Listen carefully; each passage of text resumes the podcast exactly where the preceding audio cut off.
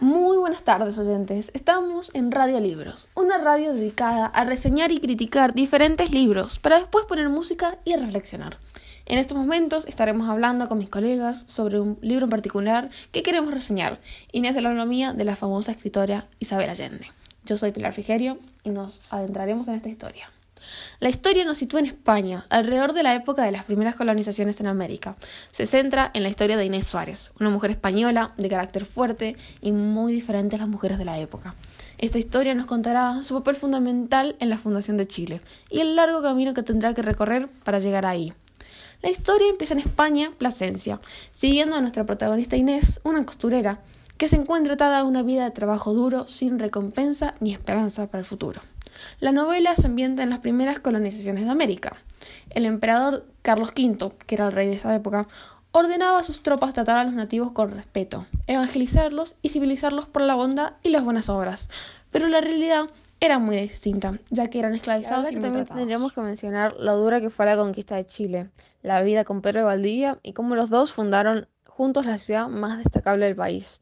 En los años trágicos, narró la pobreza de los primeros años en Santiago y su matrimonio trazado con Rodrigo Quiroga cuando Pedro Valdivia vuelve en una expedición al Perú en busca de más soldados y colonos. Por último, en un capítulo señala los, inicios de la guerra de Chile entre españoles y mapuches bajo las órdenes del autor y Caupolicán. Su historia de amor con Pedro Valdivia fue muy interesante e importante para la trama. Por eso mi compañera contará cómo llegaron a conocerse. Y siguiendo con el relato, al llegar a las Indias, Inés se entera de que su esposo falleció en batalla. Ante este hecho, Inés decide quedarse en Cusco, por lo que Francisco Pizarro le ofrece una bolsa de dinero, una casa y tres sirvientas para que pueda pasar sus días trabajando de costurera y vendiendo empanadas. Hasta que por casualidad del destino conoció a uno de sus grandes amores, Pedro de Valdivia. Él fue un gran militar, allá en España llegó a casarse con una mujer llamada Marina, pero por el aburrimiento y el hambre por gloria y honor se embaucó para las Indias. Corina y su romance fue muy apasionado desde el comienzo y desarrollaron grandes sentimientos por el otro.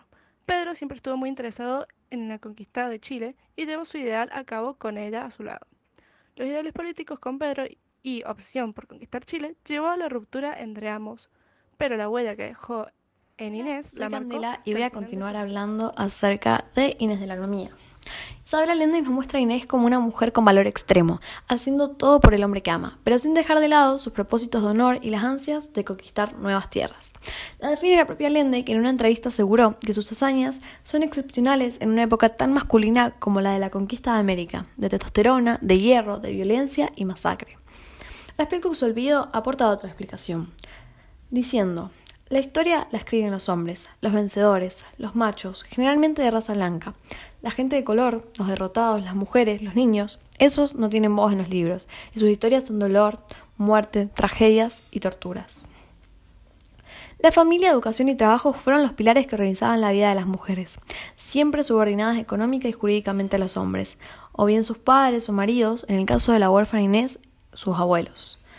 El matrimonio del convento, ese era el destino para la mujer en España, que en la mayoría de niveles sociales no recibían una educación más allá de los valores femeninos, como la obediencia o la sumisión. En realidad, relacionarse con Juan de Málaga fue el primer desafío de las normas sociales de nuestra Inés, y su amorío, en la novela de Allende, ni siquiera tiene demasiado que ver con el amor verdadero. les voy a comentar nuestra opinión sobre esta novela. El libro es ampliamente recomendado, especialmente para los amantes de la ficción histórica. Desde nuestro punto de vista, pensamos que es una buena novela. Toca temas importantes y le da un rol muy importante a la mujer en esa época. Toda la vida y la historia de Inés es inspiradora. En términos del estilo de escritura o desarrollo del personaje, la historia nos pareció muy buena. Un punto en contra es que tiene demasiadas descripciones de lo que está pasando y muy poco diálogo, lo que lo hace un poco tedioso a veces. Además, creo que vale la pena mencionarles que hay algunas escenas explícitas y escenas de batalla descriptivas que incluyen actos de tortura y ejecuciones.